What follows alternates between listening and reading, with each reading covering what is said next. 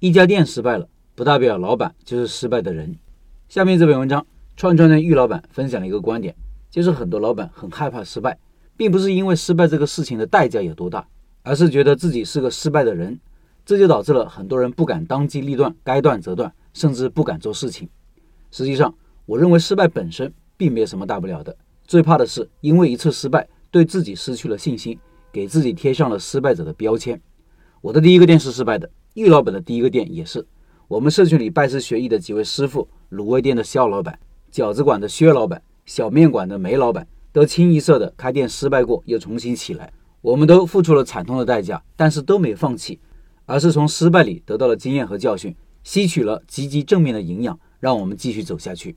今天看看玉老板身边的一个例子，他说：“我们常说坚持就是胜利，但是这几年逐渐的发现，懂得放弃，不为打翻的牛奶哭泣，承认失败也是一种莫大的勇气。”我们这附近有一家美蛙鱼店，开业两年了，生意一直不温不火，每天只有稀稀拉拉的几桌，基本上在盈亏线上徘徊。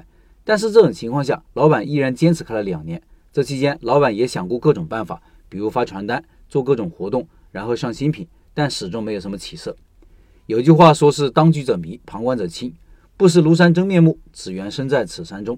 他的店刚开业的时候，我们去吃过，有几个明显的问题：一是产品非常的普通，感觉跟自己家里做的差不多，如果十分的话，我只能打六分；第二是客单价要去六七十，而周边主要是一些大学生，消费能力有限，受众就比较窄；第三是老板不会宣传营销，说到宣传，只会拉横幅、发传单。然后弄一个展架，非常具有局限性。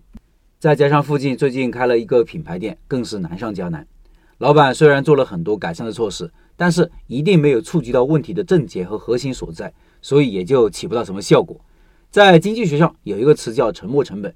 人们在决定是否做一件事情的时候，不仅仅看这件事情未来对他是否有好处，同时也会注意到自己是不是在过去已经在这个事情上有过多的投入。这是一种非常有趣而顽固的非理性的心理，我们称之为沉没成本。比如看一场电影，结果发现不好看或者自己不喜欢，但是因为已经看了半个小时，所以你会索性继续看完。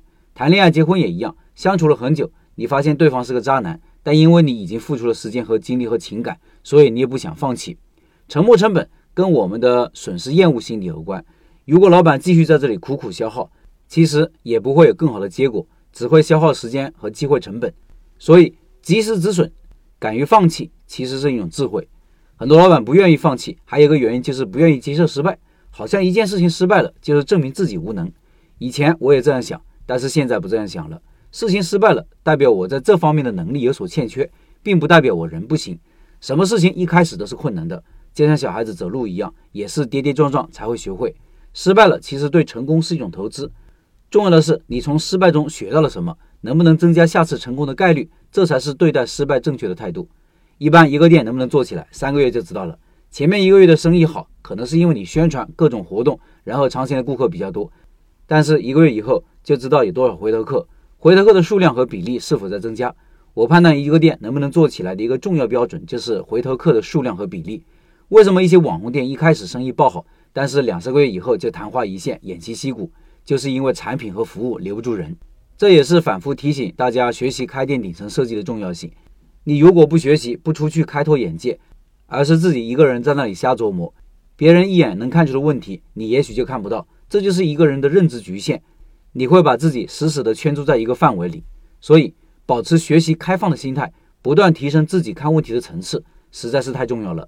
假设这个老板没有意识到他的产品有问题，而是觉得这里商圈不行。换到其他的一个地方，结果也是可以预见的不好。我们所遇到的问题，其他人也遇到过，并且已经有了解决方法，这就是学习的价值。但学习也是痛苦的，所以很多老板宁愿一直在低水平的重复，也不会去做一些有挑战但是帮助更大的事。这也是我们常说的“做难事必有所得”。如果你做的都是一些简单的事情，别人也能做，胜出的凭什么是你呢？你如果不学习，甚至不知道什么时候该坚持，什么时候该放弃，最后。如果要推崇一个对成年人来说最重要的能力是什么？我觉得一定是学习的能力。以上是玉老板的分享。三月二十六号，玉老板会进行第二场串串店拜师学艺项目介绍。他每天会在直播群里分享开店做生意的一些经验和感悟，欢迎关注拜师学艺的企业微信，然后进入直播群，音频下方有二维码。